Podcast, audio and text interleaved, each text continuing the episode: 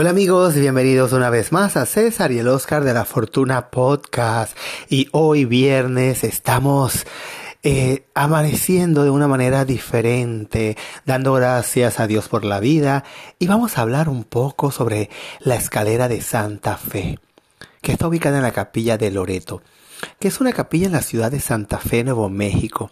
En la calle de San Francisco de Asís se encuentra dicha capilla de Loreto, conocida universalmente por su escalera en espiral, la cual es un excepcional trabajo de carpintería.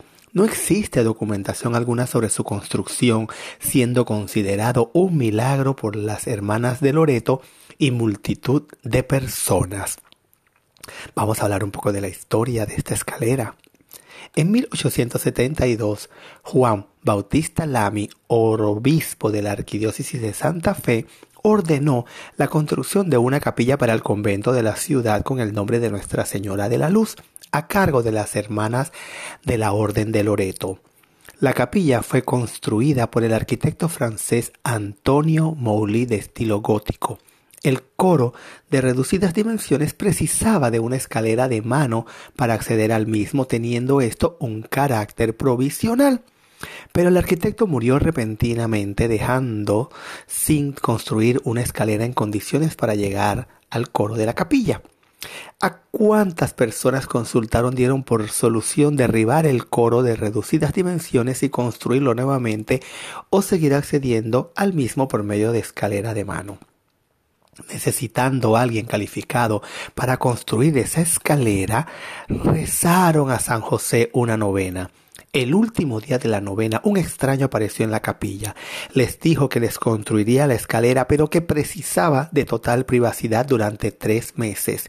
La identidad de ese carpintero desconocido no pudo ser constatada, pues en cuanto terminó, se marchó sin recibir pago alguno por la obra.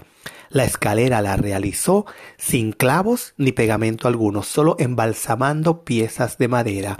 Es una obra increíble de carpintería con un punto de equilibrio imposible según varios ingenieros y arquitectos. La madera usada no existe por la zona y la dificultad técnica de la escalera resulta notable. Según la leyenda, fue el mismo San José quien, apiadándose de las monjas, les construyó la escalera. Actualmente está valorada en unos 150 mil dólares. La escalera originalmente carecía de una baranda de protección, pero le fue agregada una en 1887 por el artesano Philip August En 1971 el convento fue vendido, siendo la capilla desconsagrada como capilla católica. En la actualidad es un museo privado que se financia por la venta de paquetes matrimoniales.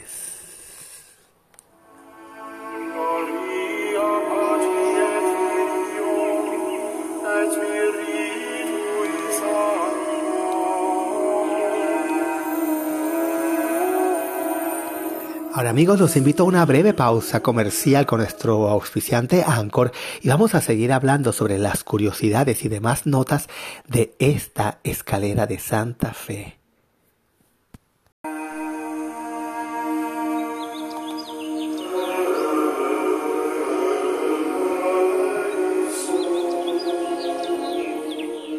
Entre los mitos que rodean la escalera se menciona que ningún científico ha podido explicar cómo la escalera se mantiene y no se ha caído hasta el momento, considerado que no posee un soporte central. Lo cierto es que existen dos puntos a considerar. El primero es que el larguero interno de la escalera, de menor radio que el exterior, actúa como un poste que mantiene la estructura en su desplazamiento vertical y el segundo, que su desplazamiento horizontal se evita con la existencia de un soporte de hierro que une el larguero exterior de la escalera a una de las columnas de la capilla que soporta el techo.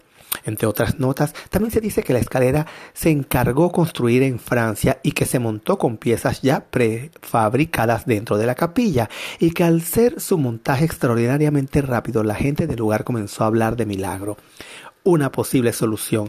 Por la época finales del siglo XIX y la alusión a que el material pudo venir de Francia es que la estructura que soporta la escalera sea una celosía de acero de perfil de bajo ¿verdad? A base de feleves o angulares roblonados o remachados, tipo Torre Eiffel, anclada en el suelo a media altura en el pilar lateral y en la parte superior lateralmente y en el forjado del coro. Soportados por el acero se colocarían los escalones de madera, las bandas laterales también de madera y por debajo una especie de contrachapado. Si bien parece haber suficiente espacio para aplicar una solución así, ello no quitaría importancia ni ingenio a esta magnífica obra. Así que yo los invito a que si usted está cerca o quiere darse una curiosidad, bueno, pase por esta fabulosa, bueno, museo capilla.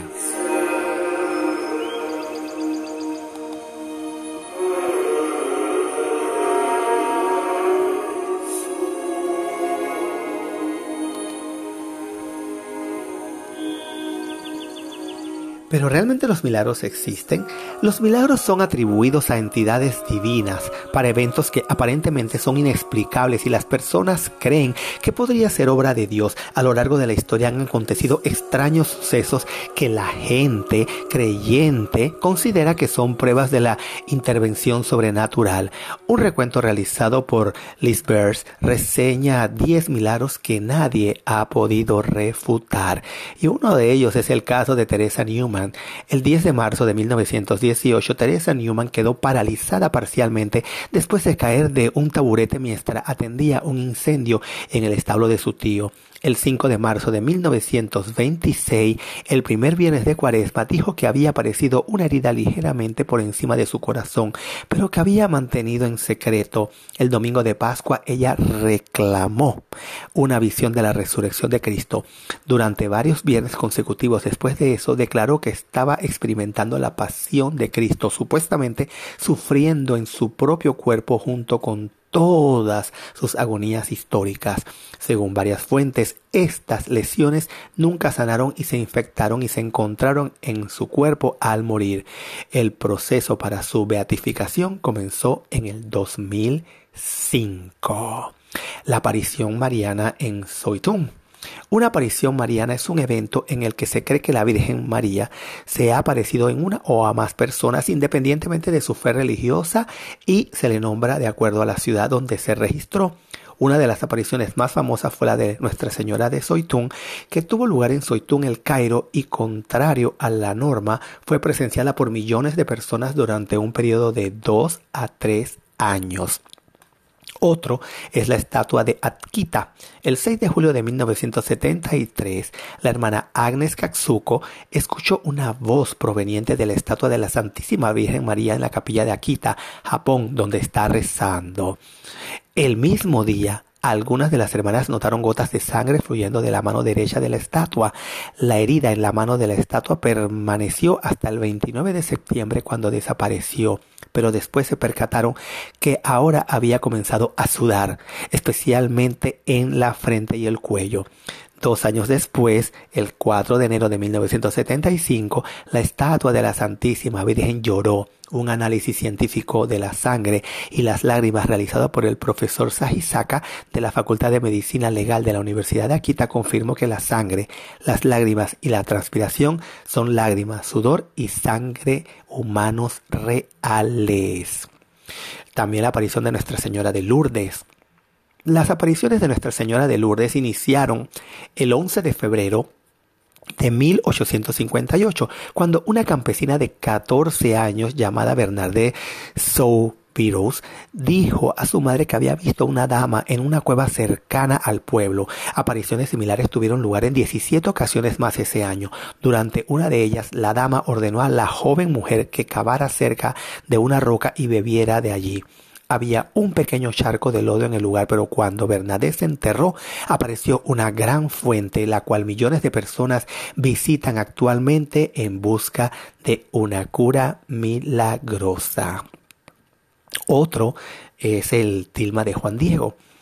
San Juan Diego era un indígena mexicano que reportó la aparición de la Virgen María como Nuestra Señora de Guadalupe en 1531 cuando visitó a tío Juan Bernardino y lo descubrió gravemente enfermo. A la mañana siguiente, el 12 de diciembre, decidió encontrar un sacerdote que pudiera administrar los últimos ritos a su familiar moribundo. Cuando trató de rodear el cero del Teyapec, la Virgen lo interceptó, le aseguró que su tío no moriría y le pidió que subiera al cerro y recogiera las flores que se encontraría allí. Era diciembre cuando normalmente nada florece en el frío. La Virgen de Guadalupe colocó las rosas dentro de una tilma doblada que llevaba Juan Diego y le dijo que no la abriera ante nadie más que al obispo. Cuando desplegó su tilma, un icono de Nuestra Señora de Guadalupe quedó milagrosamente impreso en la tela, poniendo al obispo de rodilla quien reconoció el milagro y en dos semanas ordenó que se construyera un santuario. Imagínense amigos, ¿verdad? Qué fascinante todas estas historias de milagros.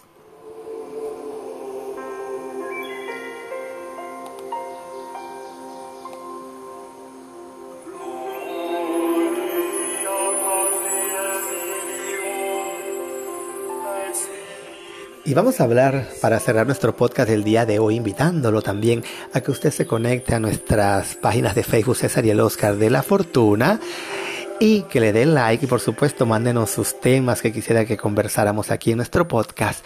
Pero el último milagro que voy a tratar el día de hoy es el milagro del sol. Se trata de un supuesto evento milagroso presenciado por alrededor de, 10, de 100.000 personas el 13 de octubre de 1917 en los campos de Cova de Iria, cerca de Fátima, Portugal. Los asistentes se habían reunido para observar lo que los periódicos habían estado ridiculizando durante meses, la afirmación de que iba a ocurrir un milagro a mediodía. Según declaraciones de testigos, después de una lluvia, las nubes oscuras se rompieron y el sol apareció como un disco opaco y giratorio en el cielo. Se decía que era menos brillante de lo normal y proyectaba luces multicolores a través del paisaje. Luego se informó que el sol se había dirigido hacia la Tierra en un patrón de zigzag, asustando a algunos de los presentes que pensaban que significaba el fin del mundo. Los creyentes atribuyeron el milagro a Nuestra Señora de Fátima. El evento fue aceptado oficialmente como un milagro por la Iglesia Católica Romana el 13 de octubre de 1930. Recuerden amigos que llegamos a ustedes por una fina cortesía de los amigos de Better Business Lenders, con opciones de financiamiento a la hora de comprar o remodelar una propiedad con solo marcar el 888-348-1778. Les repito, 888-348-1778. Nuestros amigos de Better Business Lender esperan por usted. Los espero mañana aquí en César y el Oscar de la Fortuna Podcast.